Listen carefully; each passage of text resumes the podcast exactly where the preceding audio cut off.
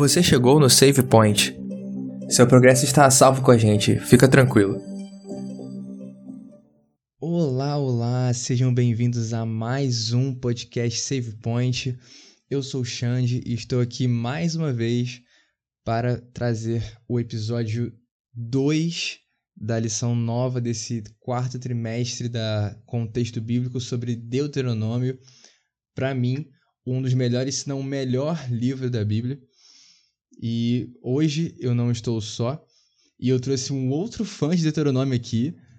Nós vamos dominar o mundo, fãs de Deuteronômio.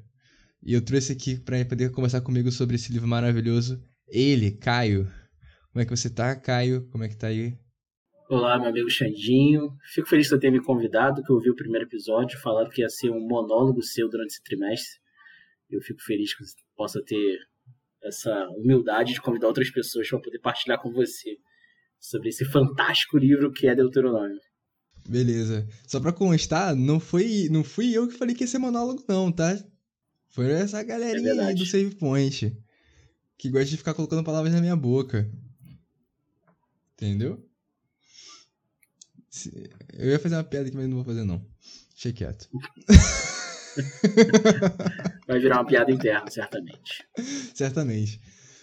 Bom, o tema dessa semana é rebelião e consequências. E antes da gente entrar de fato aqui de cabeça no tema dessa semana, gostaria aqui de convidar o Espírito de Deus para estar conosco. Como eu falei na última semana, o autor do livro de Deuteronômio, que ele se sinta à vontade em nosso meio e que ele possa abençoar tanto a gente que está aqui, quanto você que está ouvindo a gente aí do outro lado a gente tem a tirinha da semana. A tirinha da semana eu acho que é bem. Eu acho literal, não sei se tem muito espaço para divagação, mas não sei se o Caio vai ter algo, algum pensamento diferente do meu. São, são três quadrinhos. No primeiro a gente só vê um quadrinho branco com um texto: Terás outros deuses diante de mim. E uma barra no final, aquelas barras de, de, de Word, sabe? De documento, assim, de editor de texto. Como, é, como se alguém estivesse digitando, né? É, exatamente. E aí no segundo quadrinho a gente tem a mesma frase, né? Terás outro Deus diante de mim, só que a palavra terás está sublinhada. E aí embaixo a gente vê em itálico. Você quis dizer não terás? Como se fosse o corretor mesmo, aqueles do Google, por exemplo. E aí, no terceiro e último quadrinho, a gente vê que na verdade tem alguém, um, um homem, digitando isso num computador.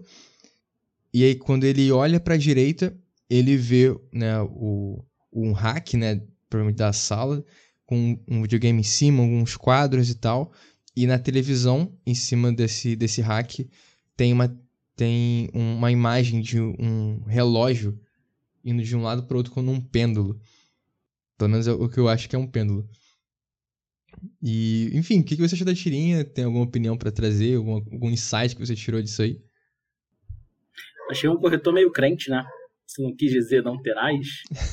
Porque geralmente é o corretor não sugere coisas muito. Hum. É, ele, o corretor consegue sugerir coisas muito óbvias, né?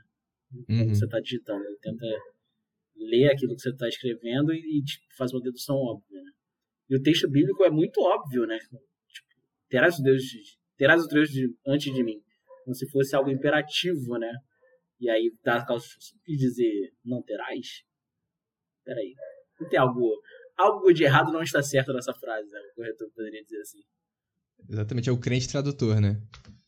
É o crente é. Mas, cara, sei lá, eu. Eu vejo muito. Tem, tem essa questão que você comentou, né? Do, do o que que tá, tradu... o que que tá corrigindo ele, né? né? O, que que, o que que seria essa correção? Por que que ele tá escrevendo isso? Né? Porque eu não sei se de repente é uma questão de da, da dessa vontade nossa de, de é, moldar o texto bíblico à nossa própria vontade, sabe? E aí você tirar por conveniência um não ou colocar um não onde não tinha para poder por conveniência própria, né?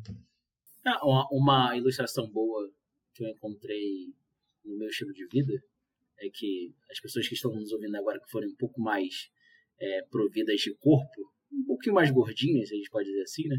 Quando você coloca uma, uma, uma, uma roupa que você não está se sentindo bem, confortável, você acha que ela está te apertando, o que é mais fácil você fazer? Você, você vai continuar saindo com aquela roupa mesmo apertada, mesmo tipo fora do teu padrão, ou você vai procurar algo mais folgado?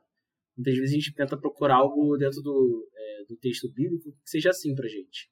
Poxa, eu não me enquadro nisso aqui. Eu não consigo concordar com isso. Eu não me sinto bem. Será que eu posso adaptar? Será que eu posso encontrar uma folga um pouquinho maior?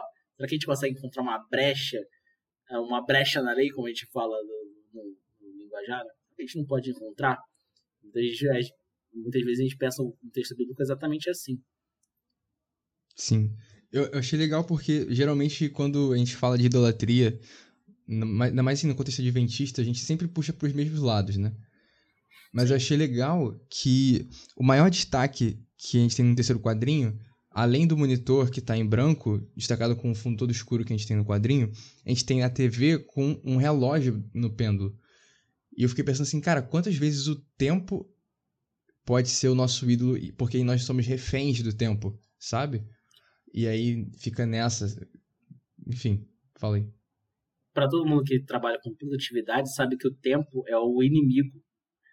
Você precisa produzir, e quanto mais você produzir, maior e melhor o seu resultado. É...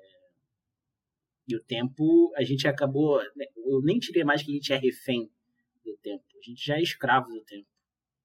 A gente já colocou já uma praticamente algemas, bolas de ferro nos pés nós somos praticamente escravos do tempo. Sim, porque, bom, pelo menos por experiência própria, eu já fui alguém que jogava muito videogame e tal, e, e tinha isso como uma, uma parte grande da minha vida no passado. Mesma coisa de acompanhar futebol, etc. Mas hoje, cara, nada disso ocupa mais meu tempo do que a preocupação com o meu tempo. De, de, de, ter que conciliar tudo que eu tenho para fazer e, e, simplesmente às vezes não dá. E eu, eu passo mais tempo preocupado com isso do que com outras coisas certamente você já deve, deve ter pensado é, que o seu dia poderia ter um pouquinho mais de horas. Com certeza. Se, se meu dia tivesse um pouquinho mais de horas, né? Você já deve ter pensado assim. A gente tenta mudar até as leis naturais para a gente poder se adaptar, para que as coisas se adaptem a melhor à nossa rotina e aquilo que a gente precisa fazer. Cara, eu precisava só de ter mais seis horinhas no meu dia, porque aí dava pra dormir oito horas, horinhas. entendeu? Pra dormir oito horas dava é. tranquilo. Pra é, completar as hoje tá dormindo mais duas horas. Não, não isso, mas é que sim. A gente precisa orar por vocês. mais seis a sete horas por noite, mais ou menos. Mas aí, pô, pra dar, dar o tempo de folga pra fazer TCC, pra trabalhar, pra tudo isso. Entendeu? Imagino que sim. Imagino. Mas enfim. É legal porque já, já consegue começar a introduzir o tema, né? E o tema dessa semana ele tá pautado muito em Deuteronômio 4, que é um, um capítulo bem legal do livro. Eu vou fazer os outros capítulos, óbvio, mas esse é, é especialmente um capítulo bem legal do, de Deuteronômio. A lição ela, ela coloca do versículo 7 até o 40, mas eu recomendo que você leia a partir do versículo 1 para poder pegar o contexto, que é o que a gente vai fazer aqui. A gente não vai ler Deuteronômio 4 inteiro, já adianto, já adianto para vocês. A gente separou em alguns blocos né, de, de texto, do começando do 1 até o versículo 40, e a gente vai abordando meio que por temática dentro desses blocos. E aí o primeiro bloco que a gente vai analisar é dos versos 1 até o 9. E aí eu vou dar só um pouquinho de contexto aqui dos versos né, do 1 até o, o, o 6, né, que é o que a lição não coloca, aonde Deus fala lá no verso 1, assim, é, através de Moisés, né?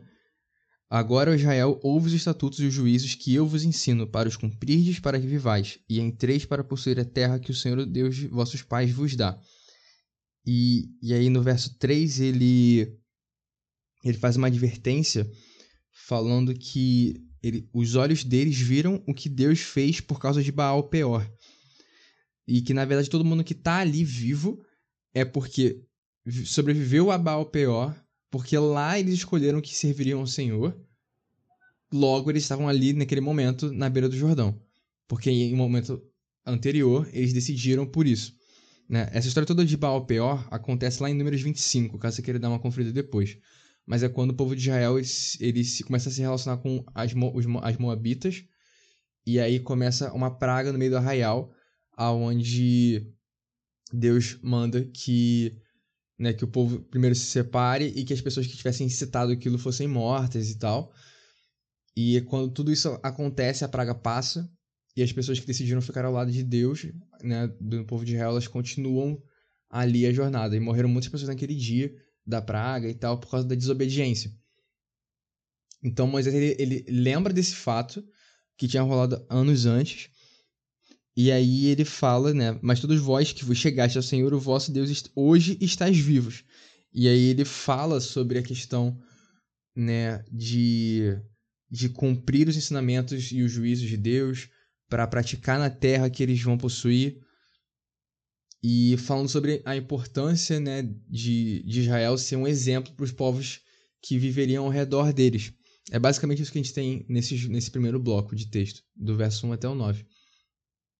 E eu queria perguntar pro Caio, lá no verso 5, né, e no verso no verso 6 também, a gente, a gente vê que Deus ele ensina e ordena estatutos e juízos para Israel.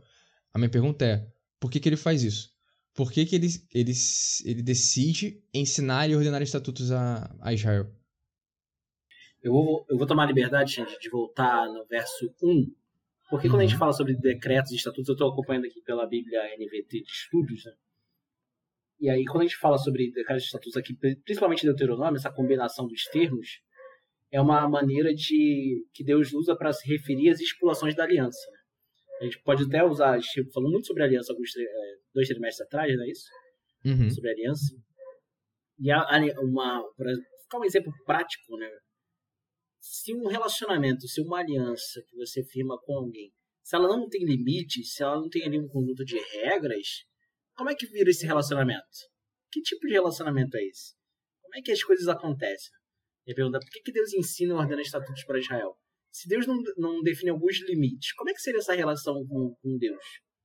Se a gente pode pensar, tipo, uma educação infantil. Né? Quando você não dá limites a uma criança e você faz tudo o que ela quer. Imagina que um Deus tão poderoso e pode fazer tudo aquilo que ele quiser e tudo aquilo que a gente pede. Imagina se, se Deus fosse um gênio da lâmpada e você tivesse pedidos ilimitados. Como é que seria a sua vida hoje? E aí, mais importante é você pensar assim: como é que seria a nossa sociedade? Como é que seria a nossa humanidade? Se todo mundo tivesse pedidos ilimitados para fazer a Deus e Deus atendesse todos os pedidos talvez a gente nem estivesse mais aqui, né? Uma é, hora alguém no, tá igual no Sim Senhor, né? Sim Senhor não, qual o nome? Não, tá... o Todo Poderoso, o filme do Jim Carrey. Exato. Tipo, pessoa que o coração do homem, corruptível como ele é, e que só pensa nos seus próprios interesses, imagina como seria isso. O caos que seria isso. E eu acho que é por isso que Deus determina alguns limites, determina esses decretos e estatutos, para que as coisas aconteçam dentro de uma ordem, dentro de uma lógica. Pode uhum. não parecer uma lógica humana, mas a lógica divina faz todo sentido. Eu acho que é por Sim. isso que Deus determina e define essas regras. Foi legal isso que você trouxe da questão do relacionamento, porque a gente falou disso na última lição, no último trimestre inteiro sobre sexualidade, a gente falou sobre a importância de estabelecer limites e regras no relacionamento. E foi, cara, foi perfeito o que você falou, porque não existe relacionamento sem, sem limites e sem regras. Toda vez que você, pra você ter um relacionamento saudável, você precisa definir tudo muito bem antes para não passar nenhum perrengue depois. Entendeu? Exato. Ter tudo, todos os limites ali bem definidos. Se a gente não tem, é, se a gente não consegue ter essa noção, porque a gente pode até entrar num, num, num debate pessoal aqui, falar onde é, onde é que é o limite de cada um, né? limite de cada um? Até onde eu posso ir? E dentro de um relacionamento, é, esse questionamento, você, até onde eu posso ir? Então, o que, que eu posso fazer com a outra pessoa? Não é bem assim, né? As coisas não funcionam bem assim. A gente está lidando com uma outra pessoa. Você está lidando com uma outra pessoa que também tem sentimentos, tem vontades, tem desejos. E aí você tem que ficar pensando assim, cara, até onde eu posso ir? Com Deus é exatamente assim. Até onde eu posso ir com Deus? Sabe aquela história do, do provar e ver de... Uhum. Só que no sentido muito mais real, né? de um relacionamento com Deus.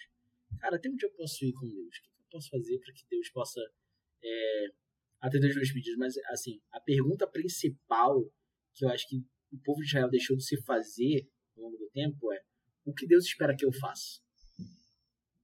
Sim. Eu acho que essa pergunta que eles não. Eles perderam o foco daquilo que era essencial.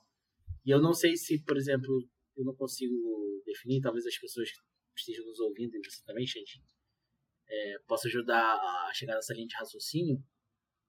É... Sei, quando a gente perde esse foco daquilo que Deus espera da gente, pra onde a gente vai?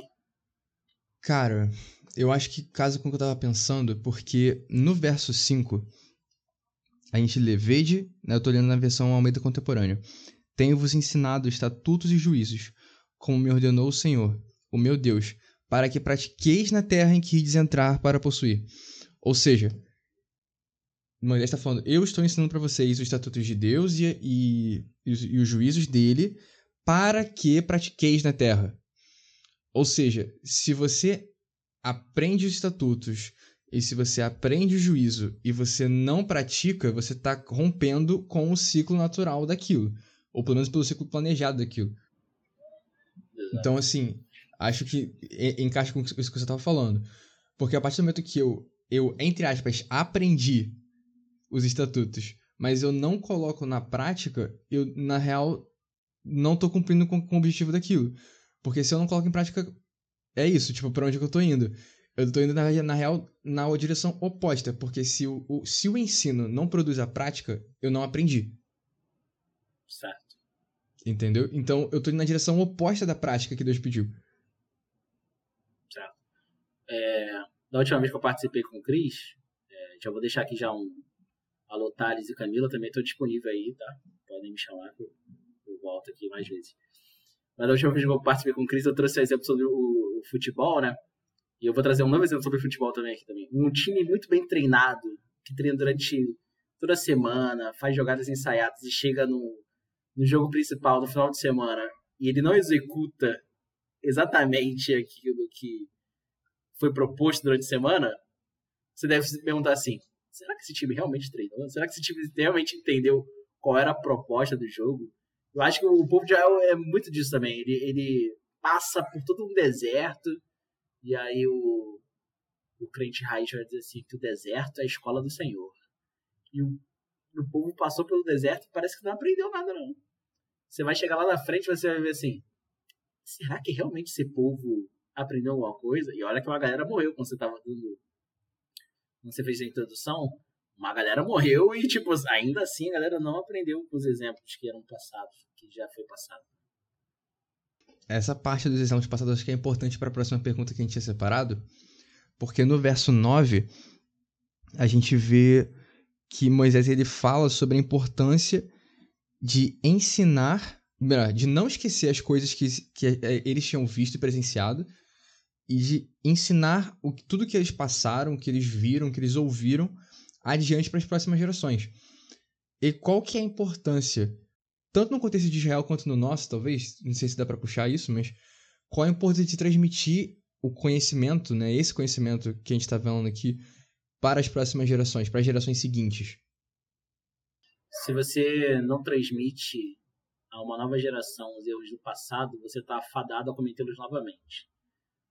Mas eu tô quando a gente pensa nesse contexto dessa frase, não é no contexto de eu vou falar exatamente onde a gente errou para que vocês possam errar exatamente no mesmo ponto. Não é isso, é para que você, olha, nós tínhamos um futuro brilhante e erramos nesse ponto. Acho que vocês não precisam fazer exatamente o mesmo. É, seguir o mesmo roteiro. Vocês podem mudar o roteiro da vida de vocês. Só que vocês precisam fazer algo diferente disso. Acho que essa é a importância. É... A gente está muito fadado a... repetir os erros. Eu acho que é essa a tendência do homem, da, da humanidade. A gente, tá muito essa a gente tem muito essa tendência. Uhum. É, eu acho que a questão do transmitir o conhecimento, né, ele, ele ajuda muito a, a não esquecer. Porque você mantém aquela memória viva toda vez que você transmite conhecimento para alguém, aquilo não, aquilo vai ser você diminui a chance daquilo ser esquecido por alguém, sabe? Então, tipo, eu acho legal porque ele fala que, assim, para que não. É, guarda guarda-te a ti mesmo e guarda bem a tua alma, para que não te esqueça das coisas que os seus olhos viram e para que elas não se apartem do teu coração todos os dias da tua vida. E ensina aos teus filhos e aos filhos dos teus filhos. Ou seja, tipo, para você não esquecer daquilo que você presenciou, daquilo que você experimentou, ensina isso, tipo, passa adiante. Então, é, é de novo, cíclico. Então, você, para não esquecer, você ensina, e você ensina para não esquecer. Então, você fica Exato. nesse ciclo.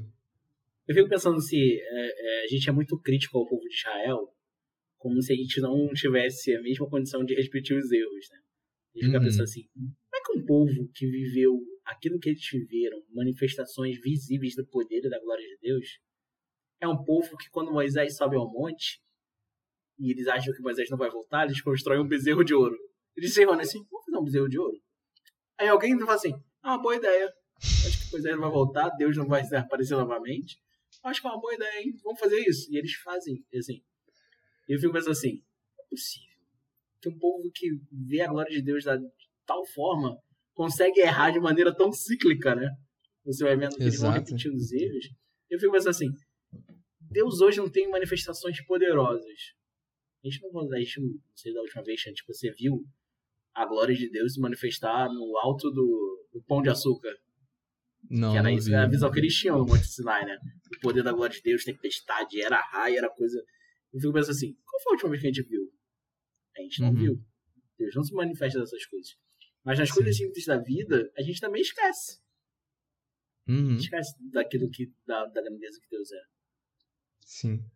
Mas tu concorda que, tipo, a gente só tá falando sobre essa história hoje porque alguém decidiu passar adiante. Sim. Então, tipo, essa história de, da forma como Deus se relaciona com Israel e que ele se coloca como Deus deles e como protetor deles, isso só passou adiante e não foi esquecido porque alguém decidiu passar adiante, porque Moisés decidiu passar adiante. Exato. Entende? Então, tipo, o, o, o próprio fato de Moisés estar escrevendo isso aqui lá no- na beira do Jordão é, é uma forma de, de, de ele não esquecer de tudo que aconteceu e de garantir que as próximas gerações também não esquecessem. Então, tipo, o pedido que ele faz pro povo é um pedido, é uma parada que ele mesmo já estava já tava fazendo. E é muito aquilo, talvez, do próprio do próprio decálogo, né, das dez palavras, quando Deus fala que né, o, o, o, justo, né, ele vai, a- a atuação do justo ele, ela vai durar até mil gerações. Então, eu acho que é muito sobre a questão do legado também. Então, a importância de você passar aquilo, a experiência que você tem com Deus adiante faz com que você não esqueça do que você passou e para que isso seja, para que outras pessoas também tenham as mesmas experiências. Entende? É mó doido isso, cara. Talvez eu, eu fico pensando, me colocando no lugar de Moisés, eu fico imaginando o sentimento dele ao ver um povo que Deus amava, e Moisés também amava aquele povo, porque ele não assume, embora ele assuma esse compromisso meio assim, tipo, pô, Deus me escolheu para libertar o povo. Mas quando você vai vivendo ali no dia a dia, você vai ver, você vai vendo como Moisés vai amando aquele povo de uma maneira que você fica pensando assim, se eu fosse Moisés, largava geral. Dava, dava vontade de você vai olhando assim, olha, se eu fosse Moisés, largava. Fala assim, Senhor, me guia até Canaã, eu vou sozinho. Essa galera não merece. Mas aí Moisés dá, é, repete de várias formas, em vários é, momentos do texto, o quanto ele ama esse povo. O quanto ele está disposto a, a liderá-los, a guiá-los. Eu acho que o sentimento de Moisés ele escrevendo na beira do Jordão, como você estava falando, é esse sentimento, poxa, pode ser que essa geração inteira aqui não vai valorizar nada daquilo que, eu, que a gente vivenciou aqui. Sacou? Pode ser que eles não, não, não valorizem isso. Mas é necessário que essa história seja contada. É necessário que essa história seja contada para que as pessoas no futuro, e Moisés não sabia do futuro que a gente está lendo esse texto hoje, sei lá, o que? Uns 5 mil anos depois? 4 mil anos? Por aí. por aí, a gente está lendo esse texto e pensando assim, cara, como Deus é poderoso, como Deus, como essa experiência de vida do povo de Israel é importante para que a gente possa repetir hoje. E vai ser importante, gente, para que a gente possa repetir a geração que vem após a gente. Não é Sim. só para, tipo, é, é necessário que a gente entenda qual é o processo, qual é o processo do deserto para Israel. Desses ensinamentos, daquilo que Deus é, daquilo que Deus pode fazer e que parece que a galera não, não entendia. Não vou dizer que 100% do povo, mas tinha uma Uhum. galera que não realmente passou a vida, passou o deserto sem entender. Verdade. Cara, e passando pro, pro próximo bloco, a gente tem ali do verso 10 até o verso 24. E eu queria fazer uma pergunta para você que é a seguinte: durante todo esse, esse trecho que a gente está abordando agora desse segundo bloco, Moisés ele dá tipo muita ênfase de que o povo não viu a Deus durante toda aquela manifestação que ele faz no Sinai. Ele, eles veem os sinais e os efeitos de que Deus está lá, mas o próprio Deus eles não veem, eles só ouvem e veem os efeitos da presença dele ali. Eles só conseguiram ouvir a voz dele no monte, não vê-lo. E a pergunta é, por que, que Moisés dá, dá tanta ênfase nisso? Por que que você, qual a sua opinião sobre isso? Por que, que você acha que Moisés decidiu enfatizar bem justamente esse ponto? acredito que a intenção de Moisés ao frisar isso, né? Vocês não viram a Deus. Acho que a questão também do, da questão. Do, acho que o próprio Moisés não viu a Deus até esse momento que ele estava falando sobre isso. Acho que não chega aquele momento lá que Moisés ele se esconde lá na, na rocha para que Deus passe e ele veja apenas a glória de Deus, né? Mas assim, acho que a intenção de Moisés é vocês não conhecem a Deus. Por mais que vocês estejam aqui, por mais que vocês vivenciem tudo isso aqui, por mais que o, o, haja um espetáculo pirotécnico no, no, alto do monte, por mais que vocês vejam que a, eu fico pensando, Xandinho, qual era a ideia da galera que quando viu uma nuvem durante o dia que faz com que o calor não seja tão tão rigoroso sobre a sua cabeça. E à noite, essa mesma luz virou uma coluna de fogo que esquenta a galera no deserto. Eu pensando assim, isso era um, algo que era a rotina. A galera acordava, nuvem. Chegava à noite, coluna de fogo. E pensando assim, ainda assim, essa, essa galera vendo o quão grande Deus era, eles não conheciam a Deus. Acho que esse era o ponto que Moisés queria frisar. Né? Vocês não, não, vocês não veem a Deus, vocês não viram a Deus, vocês não conhecem Ele, vocês não têm esse relacionamento com Ele. Vocês têm uma aliança, Deus tem uma aliança com vocês, mas vocês não têm essa aliança com Deus. Acho que essa é a ênfase que Moisés queria dar. Isso que tu falou me lembrou muito Jó, né? Quando ele fala que com os ouvidos eu ouvira falar de ti, mas agora te veem os meus olhos, né? Então, Exato. Logo no final, do, lá no capítulo 42. Me lembrou justamente desse texto.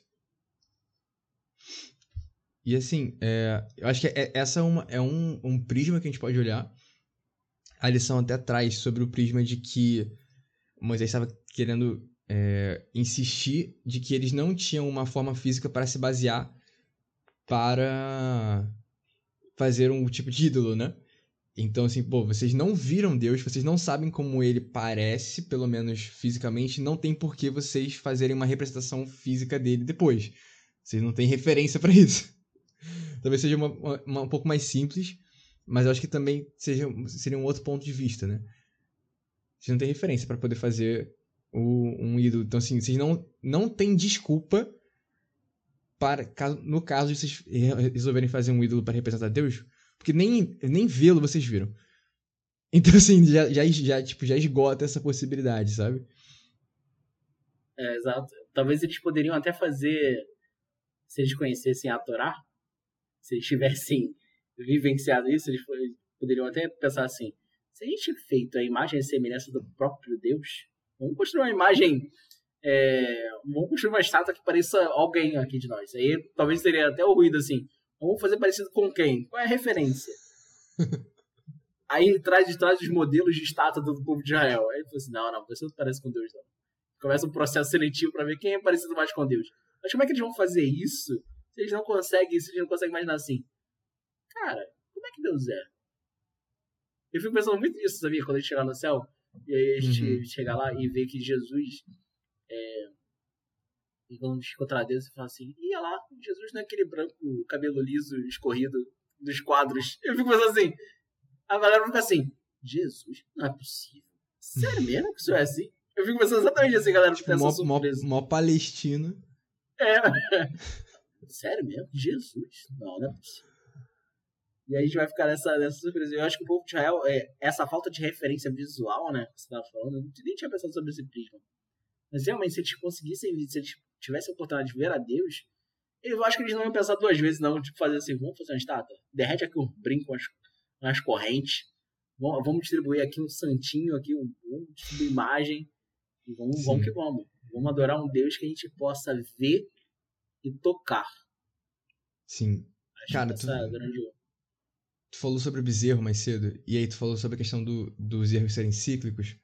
Te- teve uma história no, no deserto do povo, quando teve uma, outra uma outra questão de desobediência que eu não tô lembrado qual foi o motivo, mas que eles tiveram uma, uma cobras venenosas que começaram a entrar no arraial.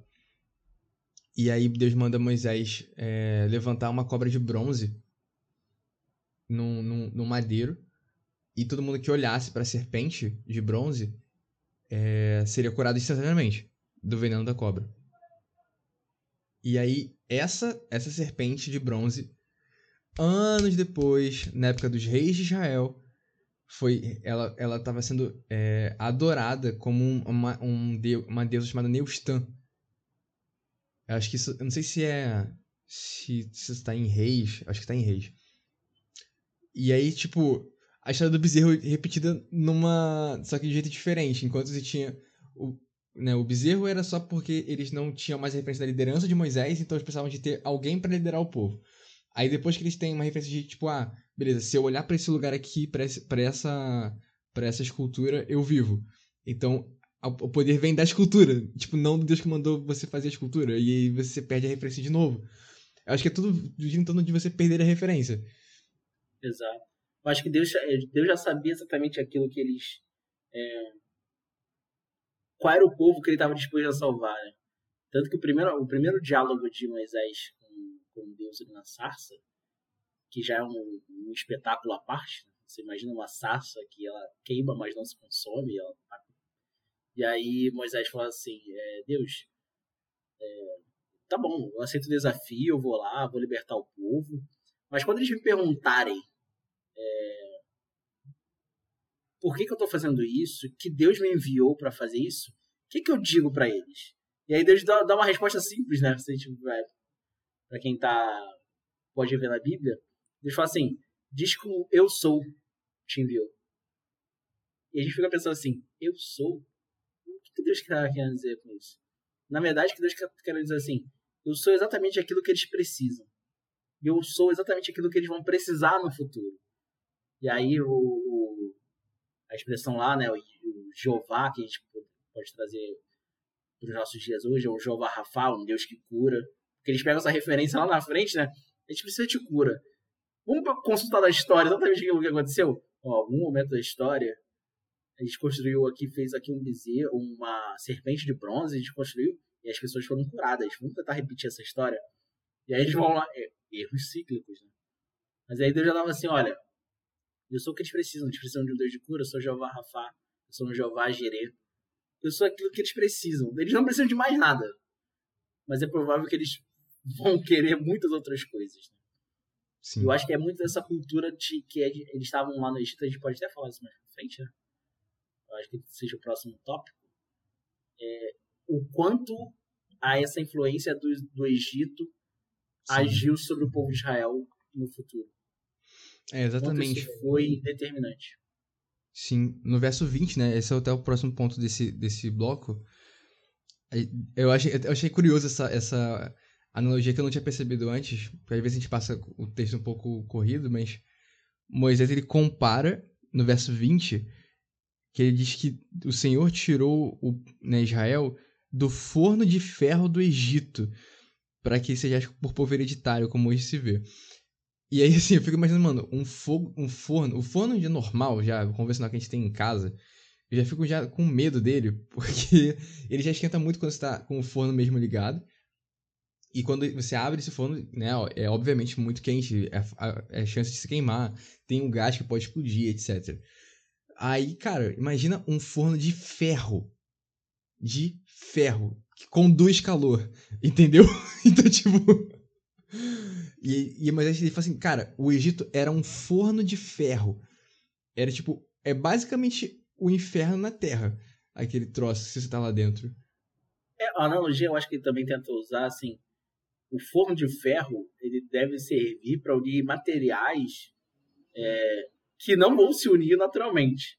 Ou seja, Hum. você expõe ali dentro a uma alta temperatura, uma alta pressão, e aí você consegue juntar esses materiais que naturalmente não se uniriam, né? Uhum. O, a gente estava conversando, tá, tava conversando com você em off, né? Sobre o livro de juízes. É, tem uma expressão lá que o autor usa. Eu, achei, eu acho muito propício, né? A gente é muito mais influenciado pela cultura e pela sociedade ao nosso redor do que aquilo que a gente imagina. Ah. Muito mais influenciado. A gente não tem essa noção de quanto que o povo de Israel e, e os erros cíclicos, né, vão continuando. Acaba Deuteronômio, começa Josué, vai para Juízes, você vai vendo que o povo vai sendo influenciado desde lá de trás, onde eles chegam, onde eles se misturam, e aí isso vai acontecendo, eles vão trazendo hábitos e culturas, vão trazendo pensamentos e vão misturando, vão tentando adequar aquilo que eles vão vendo nas outros, nos outros povos, aquilo que Deus espera para eles. E aí o resultado é natural, né? Você vai vendo. O povo A nunca está desanda, conforme né? aquilo que Deus espera que eles façam. Da forma como Deus espera que eles sejam. O Egito, eu acho que foi muito isso, quando essa, eu uso essa, essa expressão do forno de ferro, é isso. Se foram expostos a uma situação, o povo foi exposto a uma situação onde naturalmente eles não se uniriam. Mas, de acordo com a situação que eles viviam, acabando se uniram. E eles foram muito mais influenciados, muito mais contaminados, eu acho que seja a palavra mais, mais próxima a dizer, né? Foram muito mais contaminados do que eles achavam. É, porque o fato é, Moisés passou. Tudo bem, que ele não sofreu tudo que o povo sofreu durante aquele tempo todo, porque ele era um príncipe no Egito. Mas a partir do momento que o povo é, recebe o, ok de Faraó para sair antes de Faraó mudar de ideia, eles estão saindo e eles são, os dois são perseguidos por, por, por- pelo- pelos egípcios e eles passam por todo esse perrengue no deserto. Moisés, por mais que ele fosse príncipe, ele estava atento ao que acontecia, tanto que ele resolve se envolver nas, nas questões do povo. E ele, tal- talvez por estar olhando de fora, né, a situação pelo menos um pouco mais de fora do que o povo na época, ele lembra da situação do Egito como sendo uma situação de, de, total, de, de, de algo terrível na forma extrema disso. Né, um forno de ferro. Mas o povo, incontáveis vezes, lembra do Egito com carinho e com saudade, porque eles falam que eles tinham conforto, entre muitas aspas, no Egito. Né? E eu fico pensando, cara, como é que você concilia essas duas visões? Como é que você concilia o, o forno de ferro e a saudade do, entre aspas, conforto do Egito que o povo tinha inúmeras vezes ao longo da história que a gente lê? O povo de Israel é o primeiro povo que era escravo e tem saudade do opressor. Você tem uma. Um, um, hino que a gente canta na- no seminário, né? É, Graça Excelsa, Amazing Grace. Que acredita-se que a versão que.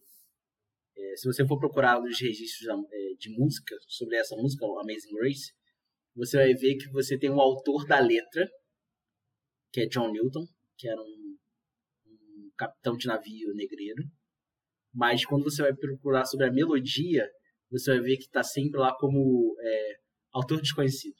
Porque acredita-se que John Newton é, escreve é, Amazing Grace lembrando de, dos sons que os escravos faziam no porão dos navios, com saudade da terra que onde eles tinham saído. Eles tinham saudade daquilo que eles tinham, a terra que era deles, eles estavam indo para serem escravos em outro lugar. E por isso lá que de- John Newton escreve sobre essa graça excelsa. E o povo de Israel é exatamente o povo contrário, né? Sai do lugar onde ele era cativo, assim, olha que saudade, que saudade do Egito, né? Mas você era escravo, então, mas ela tinha carne. Mas Prioridade. você era obrigado a trabalhar, você era obrigado a trabalhar todos os dias. Não tinha um Shabat. Não tinha isso pro povo de Israel. A gente fica pensando, a gente esquece muito sobre isso ao longo da história, mas o povo tava lá, não tinha essa regra. É que hoje é, hoje é o Shabat. A gente não trabalha no sábado. Aí o, o egípcio, como é que é? Oi, meu jovem. Não, não, O não. que disse? Opa, opa, você quis dizer trabalho no sábado? Você quis dizer? Você quis dizer isso? Ah, tá bom, entendi. É isso que você quis dizer. Então, assim, não tinha um Shabat, não tinha nada disso, mas ele falou assim, poxa, mas lá a gente tinha uma casa, né? Lá a gente tava, tipo, lá a gente tinha um governo, lá a gente tinha uma liderança, uma saudade, uma saudade, é por isso que eu fico pensando assim, Cara, a gente critica o povo de Israel, mas a gente é muito povo de Israel no dia a dia. Muitas vezes a gente é muito povo de Israel. Muito mais povo de Israel do que a gente imagina. Eu acho que a gente volta na questão da falta de referência, né, cara? E na falta de relacionamento com Deus, porque se você não coloca em perspectiva o que o deserto com Deus é melhor do que o Egito sem ele, na real porque não tava sem ele, porque ele, ele ouve a, o, o, o gemido dos, dos, dos hebreus e desce para intervir. Então ele também tava lá, mesmo que, mesmo que estivesse passando no perrengue, né? Mas enfim, eu acho que é muito sobre essa questão também da, da falta de referência. Chegamos ao nosso momento hipertexto. E aí, se você não sabe o que é, eu vou explicar para você nesse momento. Toda semana, na quarta-feira, na lição, a gente tem a nossa nuvem de palavras, nossa rede semântica. Então, a lição traz uma palavra e a nossa ideia aqui é construir uma rede semântica com o que vem na nossa cabeça quando a gente ouve a palavra da semana toda quarta-feira também no nosso Instagram do podcast, arroba podcast segue lá, se você não segue ainda. A gente posta a caixinha para você colocar e a sua palavra, que vem na sua, na sua cabeça quando você lê a palavra da semana. E assim a gente constrói nossa nuvem de palavras, nossa rede semântica no final da semana, para ela ficar bonitona lá quando a gente postar. Então vai lá e participa. Bom, eu tinha conseguido não ler a palavra até antes de começar a gravar. Quando o Caio fez o favor de me dizer, ah, a palavra é idolatria. Então. Na verdade, a culpa é sua, porque eu achei que pelo menos para gravar você saberia. Você quer realmente do, do improviso. Entendi. É, a ideia é ser no improviso, mas também não falei contigo antes, então tá tranquilo. É. Fica esse recado aí a, aos próximos 11 episódios. As pessoas que participarem, por favor, não faça que nem eu que falei assim, ah, é idolatria, né? Eu fiz sem querer, Mas bom, a palavra continua sendo idolatria. O que, que veio à sua cabeça quando você ouviu, melhor, quando você leu a palavra idolatria? Eu poderia chamar no VAR aqui que eu queria saber as regras. Eu preciso usar só uma. Eu posso usar só uma palavra ou eu tenho que usar uma frase? Eu posso usar uma frase. Tanto faz. Tanto faz. Ah, então eu vou usar só uma palavra pra não poder fugir do negócio. É. Trono. Trono, boa. Cara, e aí eu posso usar a frase? Pode usar a frase, pode usar a frase que eu tô pensando aqui na minha ainda. É, eu vou copiar uma frase do Timothy Keller no livro sobre juízes, né? Que ele fala assim: idolatria é destronar Deus porque coisas boas se tornaram mais importantes que ele. Isso me bateu como, como um soco no estômago. Que eu fiquei pensando assim, é. Porque geralmente a gente consegue pegar idolatria e falar assim, são coisas ruins, né? Mas existem muitas uhum. coisas que a gente idolatra, sabe? E a gente coloca no lugar de Deus e a gente faz essas coisas muito mais importantes do que Deus. Isso me bateu firme. Tipo assim, que olha. Como é que dorme distraído. depois disso? É, como é que dorme? Quase eu mandei mensagem pro autor assim. Como é que dorme depois disso? E responde. Cara, veio na minha mente controle. Porque eu penso que que a idolatria é algo que toma conta da nossa vida no sentido ruim, de literalmente é, tomar o controle da situação, entendeu? Eu não sei se eu consigo pensar em outra, porque a questão do trono também vem vem muito da questão de dividir, né, o quem para quem você serve, né? Eu posso até emplacar uma segunda palavra, que é o suficiente. Que aí eu vou usar também uma outra expressão do, do Timothy Miller, né? É, para nós o problema não é adorar um ídolo, mas não adorar o suficiente. Aí a gente volta, voltar na questão do tempo que a gente tá falando, né?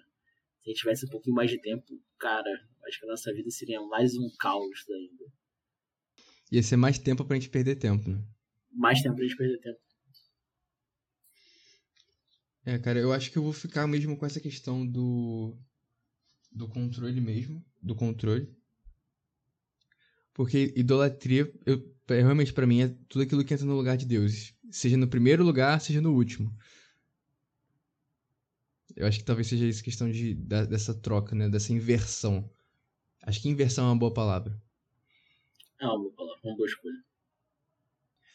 Bom, a gente vai para o nosso terceiro penúltimo bloco, que vai dos versos 25 até o 31, aonde a gente vê, já tem um prenúncio, logo aqui no quarto capítulo de Deuteronômio, algo que ele vai voltar lá no final, que é sobre o cativeiro.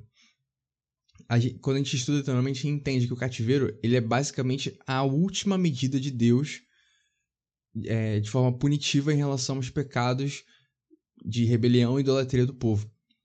E a gente já vê aqui no, nos versos é, 25 em diante, basicamente Moisés, entre muitas aspas, prevendo o futuro, né?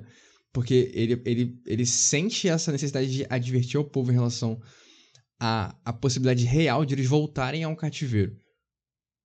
E por que isso aqui é importante? Porque é justamente nesse trecho, logo aqui no capítulo 4, aonde a gente vê essa última consequência, né, dessa rebelião do povo, que seria a volta a um cativeiro, é onde, até agora no texto, a gente vê mais a graça de Deus destacada, mais o perdão de Deus destacado no meio, no, nesse trecho de, da maior de graça que poderia acontecer de novo com o povo. Eles, eles saem do cativeiro, ficam 40 anos transitando até chegar na Terra para eles terem o lugar deles, e aí, enquanto eles estão na fronteira para atravessar para a Terra deles, eles ouvem, olha só, no fim se, se, nada mais der certo, vocês vão voltar a um cativeiro. Imagina como é que não devia ter sido né, essa, esse, esse sentimento, esse gosto amargo na boca de pensar em voltar a ser cativo. Apesar deles falarem bem de, de ser cativo, não deve ter sentido, não deve ter sido tão bom ter pensado nessa possibilidade é, de, de voltar né, ao cativeiro. E eu queria perguntar pro Caio, cara, por que que justamente nesse trecho de onde a gente tem mais desgraça apontada, né, em relação, mas por conta dos pecados do povo, né, consequências em relação à rebelião deles, é também onde a gente encontra mais, mais graça e mais perdão de Deus. A gente já deve ter falado muito isso sobre nossas conversas, né, Xande? É, o evangelho é exatamente isso. O evangelho é uma boa notícia no meio do caos. A gente não precisa ser portador de mais notícias, né? Mas a gente fala assim, olha, eu vou dar um spoiler aqui para vocês. Porque é, eu gosto do verso 26, né? Que ele vai dizer assim: é, Hoje eu apelo para o céu e a terra como testemunhas contra vocês. Né? Naquela tempo, a ilustração sobre aliança, né? Que nem hoje que a gente faz um momento romântico, fotos para o Instagram com uma aliança. Era assim: você ia lá, partia os animais, passava por entre eles, e aí você dizia assim: ó, que aconteça comigo, o mesmo que aconteceu com os animais, se eu for infiel a essa aliança. E aí ele fala assim: olha, eu hoje eu, hoje eu vou invocar aqui os céus como testemunho. Porque vocês são infiéis à aliança. Isso é um fato. Mas aí, tipo, não esconde. Fala assim, olha, vocês são infiéis sobre a aliança. Esse é o papo. Não tem dois papos aqui, não. O papo é esse. Vocês são infiéis. E a consequência para isso é o cativeiro. Acho que Moisés dá uma ilustração muito boa sobre aquilo. A gente tem muito receio sobre falar sobre algumas pessoas e a forma como a gente aborda isso, a gente precisa entender que ser infiel a uma aliança não traz bênção. Mas é uma oportunidade de Deus agir. Sabe? O evangelho é isso. O evangelho é uma boa notícia no meio do caos. Pode ser que esse momento seja o momento onde você vai encontrar Deus. Não porque Deus esteve ausente. Deus, é Deus não sempre presente. Mas é o momento que você vai parar e pensar assim: cara, eu fui longe, não fui? Eu fui muito longe. Talvez seja esse momento de pensar assim: esse sofrimento. É... Não que a gente tenha que romantizar o sofrimento, né? Uhum. Eu acho que não há essa necessidade. Mas a gente precisa olhar para algumas coisas e falar assim: cara, o que, que eu posso tirar de proveitoso disso aqui, desse momento? O que, que eu posso aprender com isso? Quando eu chegar lá na frente, novamente no cativeiro, e pensar assim: por que, que eu vim parar aqui mesmo? Era, era o plano de Deus? Não era o plano de Deus. Deus chamou um povo com uma terra que manda leite e mel, uma Canaã, um lugar incrível. E não era esse o plano de Deus. É, eu costumo usar uma frase. É, não é plano de Deus que os seus filhos sofram. E é isso que a gente precisa entender. Que o sofrimento não faz parte dos planos de Deus. Os sofrimentos são consequências de escolhas, de decisões, de situações. Ou às vezes é do próprio caso. Exatamente, do próprio caso. Mas o que a gente pode tirar de, de produtivo disso? A gente pode... Uma, uma vez que a gente está nisso.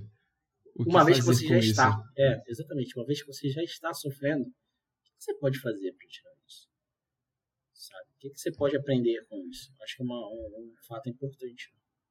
Eu acho que é, é mais sobre o que você falou, do aprender do que do fazer, né? Porque eu acho que, que é, é quando a gente tá no, no sofrimento, é quando a gente tá com o coração mais, mais humilde, mais disposto, mais aberto a entender que nós não somos suficientes. Dizem que as mais belas canções e mais belas sinfonias foram compostas por seus autores nos piores dias da sua vida algo que a gente possa aprender com isso, é, sabe, dos piores momentos da vida dessas pessoas, surgiram belíssimas canções. E aí é importante a gente frisar isso, né? sobre o romantismo. A gente não precisa romantizar o sofrimento. Uhum. Mas a gente pode tirar lições positivas disso. A gente pode aprender coisas boas disso. Eu acho que o evangelho é exatamente isso.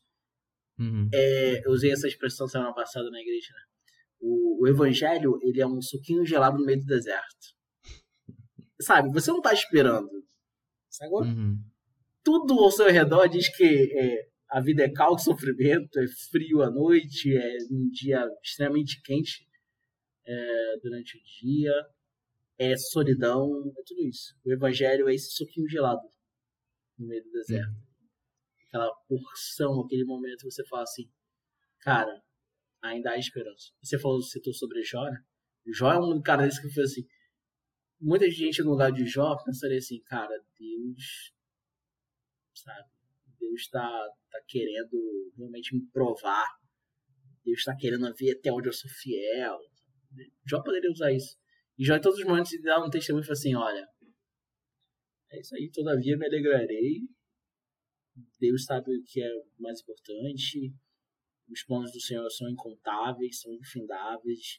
Não dá pra gente colocar Deus numa caixinha, sacou? Não dá pra gente limitar aquilo que Deus é. O Evangelho é isso. O Evangelho é essa boa notícia no meio do caos, da graça, do perdão. Vocês podem até ser cativos num dia. Eu acho que Moisés está aqui frisar isso. Muito importante. Vocês poderão ser cativos e serão cativos porque vocês são infiéis à aliança. Mas a graça e o perdão é algo que é estendido a vocês até lá. E talvez a gente tenha, é, a gente tenha esse pensamento de fui longe demais. Fui longe a ponto de Deus não me alcançar mais. Me diga um lugar onde a onipresença de Deus não pode alcançar. Essa é a pergunta que a gente precisa fazer. Cara, isso. isso... É só, só, só para fechar uma, a expressão que a gente estava na lição dos adultos é, é, no trimestre passado, que fala assim: Deus tem obsessão em salvar. Essa frase me pegou muito assim: Deus tem a obsessão em salvar o homem. Um homem que não quer ter um relacionamento com ele, um homem que não busca um relacionamento com ele, um homem que despreza os estatutos, os decretos, as leis, os limites. Deus tem obsessão em salvar esse homem. Esse homem sou eu, esse homem é você.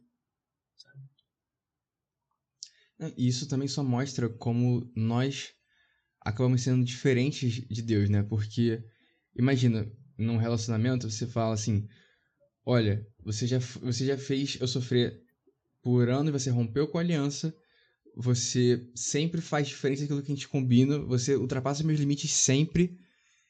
Chega. E aí, tipo, você vai. vai vamos para as últimas consequências, mas eu vou continuar com você. eu acho que esse é o, eu usei, eu usei essa expressão semana passada na igreja, assim, é, eu preciso dizer para você que Deus tem um plano incrível para sua vida. E aí algumas pessoas falam assim, amém. Eu assim, é importante que a gente precise também frise. E se isso não acontecer? Sacou? E se, tipo, e se os planos incríveis, os caminhos incríveis do Senhor pra gente não seja isso? E se as nossas escolhas nos levarem para situações e escolhas e caminhos que a gente não consiga ver é, graça, que a gente não consiga ver favor de Deus sobre a nossa vida. Lá Deus está também. Sabe? É... O povo vai assim, olha, eu vou, eu até vou cativeiro. Sabe? Mas Deus não está com a gente. Deus está com vocês. É... Eu acho que na cabeça do líder como Moisés, eu sempre costumo pensar assim, o que que pensa, o que que passa na cabeça do líder Moisés? Pensar assim, cara, eu gosto tanto de vocês que eu iria pro cativeiro junto com vocês novamente. Sabe? Eu toparia esse desafio. Porque eu sei que quais são as consequências disso. É... Mas Deus é um Deus de graça, um Deus de perdão. Ele está oferecendo isso para vocês todos os dias. As misericórdias do Senhor se renovam todas as manhãs. Eu estava fazendo o ano bíblico, eu não, eu não sabia disso. Eu até peguei um salmo. Isso me veio agora. Existe um salmo, que eu não vou me lembrar agora, que é, remonta toda a história do povo de Israel é, saindo do Egito. Ele vai contando lá. E, ele, e o salmista frisa em vários momentos que a graça e a misericórdia do Senhor se renovam todas as manhãs, se renovam todos os dias. Sabe, não era um caminho de bênção aquilo que eles estavam fazendo, mas ainda assim Deus estava disposto a salvá-los, a. Deus tem essa obsessão em salvar o Cara, isso acho que emenda muito no, no, no, último bloco que a gente tem, do 32 até o 40. A gente vai ter que correr um pouquinho aqui com o tempo, mas a gente vê no, do 32 em diante Moisés frisando muito sobre o privilégio deles em ouvir a voz de Deus. Ele fala sobre o privilégio de serem salvos pela mão do próprio Deus, pelo privilégio de sobreviver à presença dele, de só o fato de eles terem ouvido a Deus, como isso é um privilégio que eles tenham sobrevivido né, a terem estado na presença de Deus, apesar de não verem a Deus, né?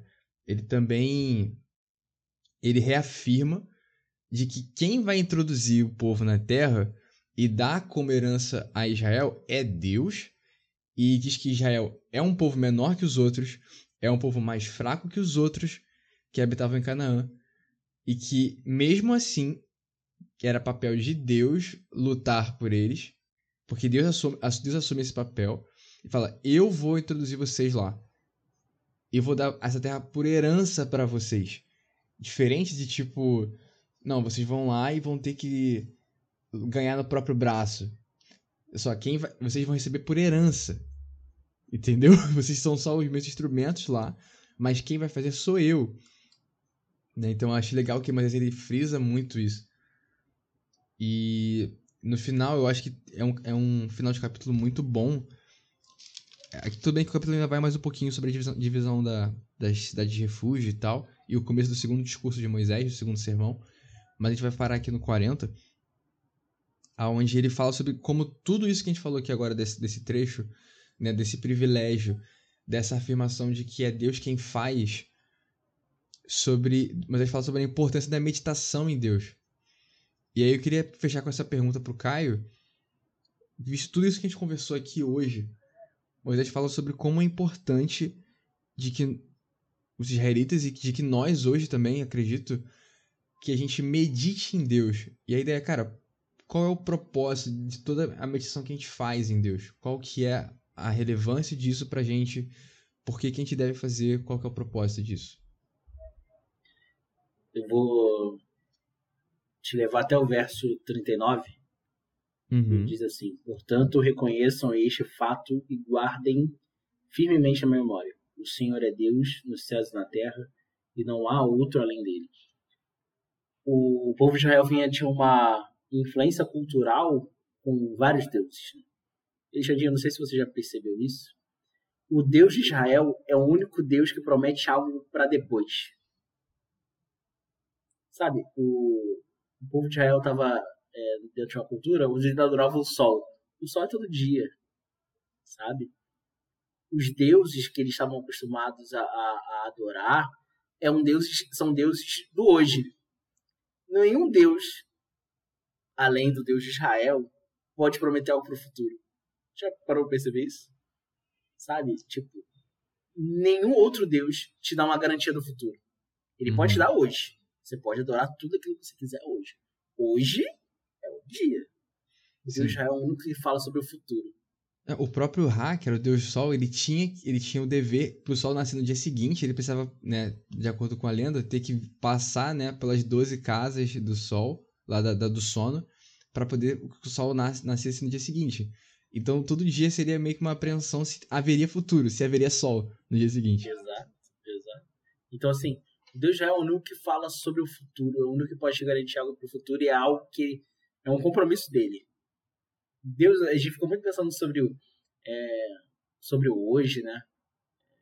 Sabe, o Deus já está pensando lá no futuro, é um Deus que conhece o, o final desde o princípio, ele é o alfa, ele é o ômega.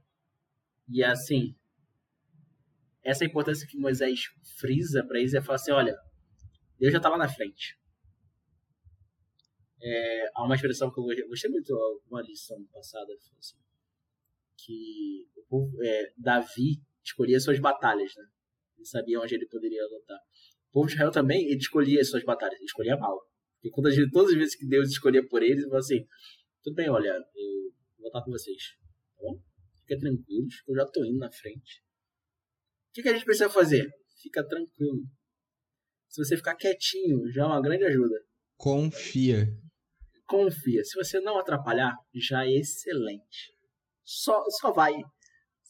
E Deus já estava lá na frente, Deus já guiava, Deus já instruía. E essa importância que Deus, que Moisés vai dizer aí, né?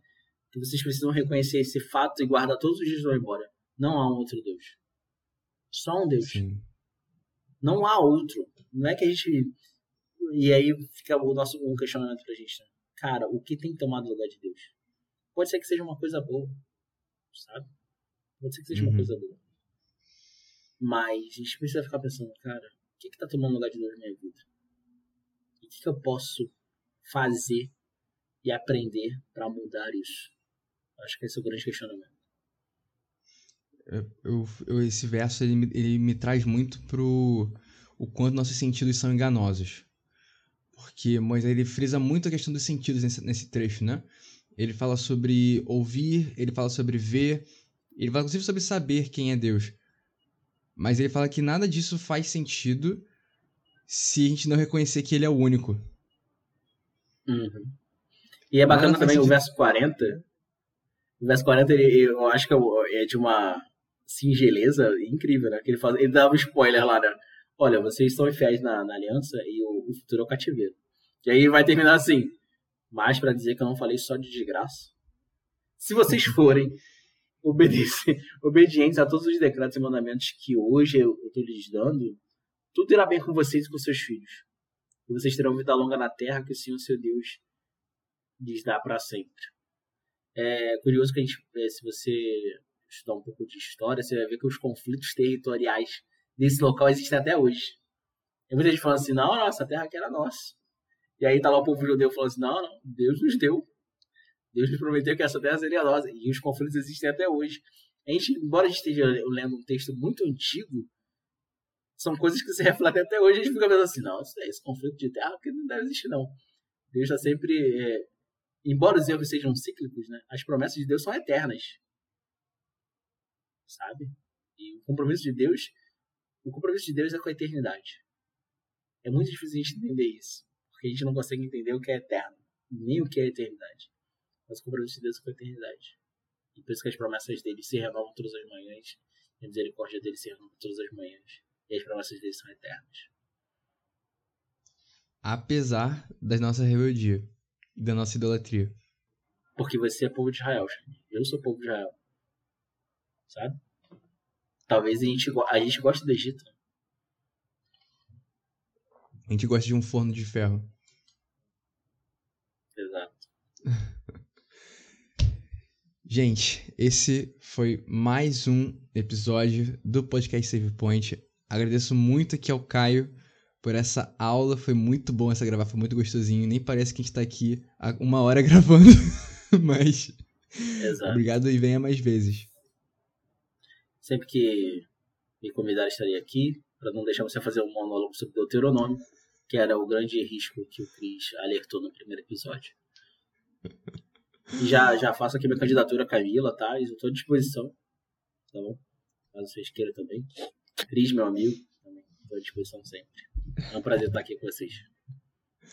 Beleza. E aí, fazendo um jabazinho de sempre, siga a gente na nossa, na nossa rede social, a gente está muito lá no Instagram, arroba. Estamos em todas as plataformas de, de áudio que você conhecer aí, Spotify, Deezer, Google Podcast, Apple Podcast. Se você não sabe onde você quer ouvir a gente, se está no site da Contexto, a gente tem o nosso Instagram. Se você, você tá, só ouve a gente pelas nossas plataformas de áudio, nós estamos no site da Contexto Bíblico também, onde lá tem vários materiais extras sobre a lição, além do nosso podcast. Então dá uma conferida lá também, caso você não conheça. E, enfim, acompanhe a gente e vemos você na próxima. Até mais.